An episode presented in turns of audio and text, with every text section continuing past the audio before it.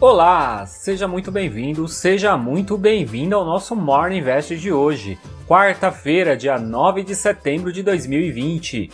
Eu sou o Sidney Lima, especialista em investimentos, e venho apresentar os destaques para você começar o dia já bem informado. A aversão ao risco continua no ar. As realizações das ações de tecnologia e redução do preço do petróleo ajudou os mercados a fecharem no vermelho em busca de segurança, muitos buscam a moeda americana, que teve alta de 1%.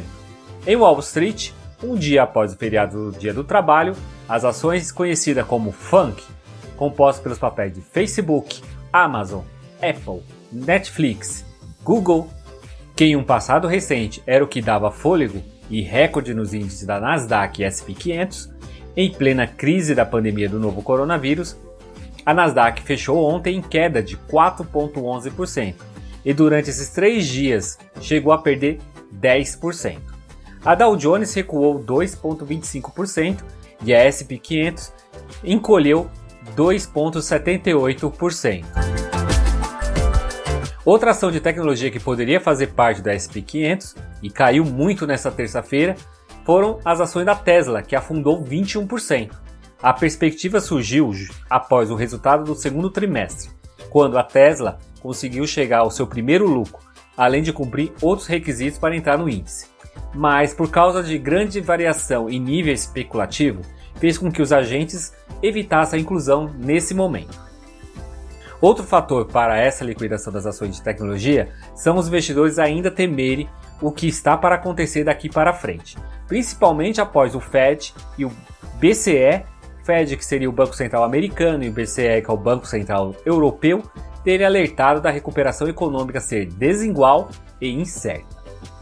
As brigas entre Estados Unidos e China voltaram a ser destaques, principalmente após o presidente Trump dizer que planeja acabar com a dependência de materiais fabricados na China, além de ameaçar empresas que fizerem negócios com a China de participarem das licitações envolvendo o governo americano. O petróleo WTI despencou quase 8%, depois que a Arábia Saudita reduziu seu preço de venda para os compradores da Ásia. Isso ocorreu em um ambiente de dados mostrando uma forte desaceleração na compra do petróleo pelos chineses em agosto. Na disputa eleitoral, o presidente dos Estados Unidos afirmou que está disposto a gastar o próprio dinheiro para sua reeleição contra o democrata Joe Biden.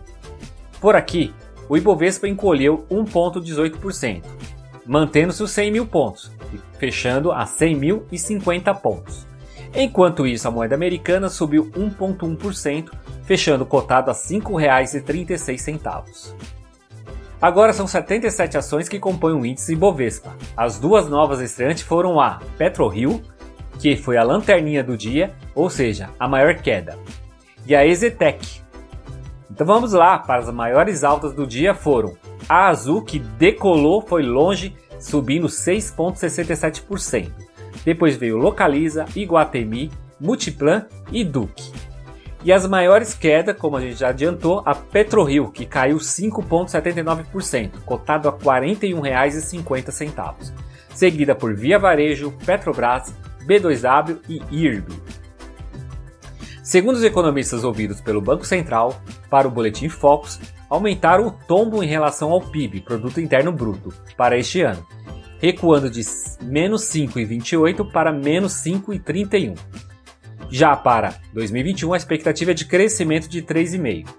A taxa básica de juros Selic, a expectativa se manteve em 2% para o final de 2020 e em 2,88% para 2021. Para a inflação, houve uma oscilação de 1,77% para 1,78% para o final deste ano e manteve-se os 3% para 2021. Já o dólar, a expectativa dos economistas é que termine o ano cotado a R$ 5,25 e para o ano que vem as previsões se manteve em R$ 5,00.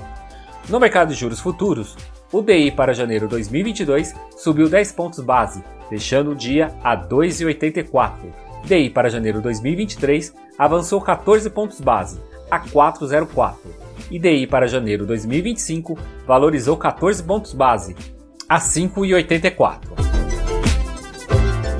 O índice dos fundos imobiliários IFIX ficou estável, cotado a 2.786 pontos. A maior alta foi do fundo imobiliário T1, subindo 2,84%, e a maior baixa foi do fundo imobiliário Brasil Health, caindo 4,46%. O Ministério da Saúde da Rússia libera o primeiro lote da vacina contra o coronavírus à população civil, mas ainda não tem uma data certa de quando isso irá acontecer. E já adiantaram que terá uma versão da vacina adaptada para crianças. Um estudo divulgado pela revista The Lancet já tinha mostrado que os resultados dos testes não tiveram efeitos adversos e gerou anticorpos. Aqui no Brasil, o ministro interino da Saúde, Eduardo Pazuello, promete a vacina para janeiro. Segundo ele, já está buscando contatos com os fabricantes da vacina, após ser questionado por uma youtuber mirim, Esther, escalada pelo próprio presidente da República Jair Bolsonaro para questionar os auxiliares. E no final do dia, a AstraZeneca e a Universidade de Oxford suspenderam os estágios de teste da sua vacina contra o coronavírus, após um voluntário do Reino Unido apresentar reação adversa séria. Ainda não se sabe se os testes serão suspensos em todos os locais.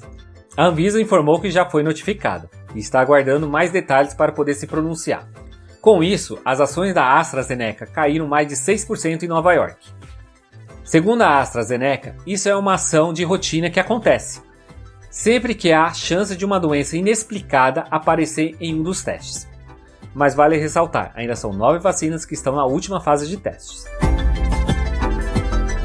Na agenda de hoje teremos, por aqui, os números do nosso IPCA de agosto e também o índice de confiança do consumidor.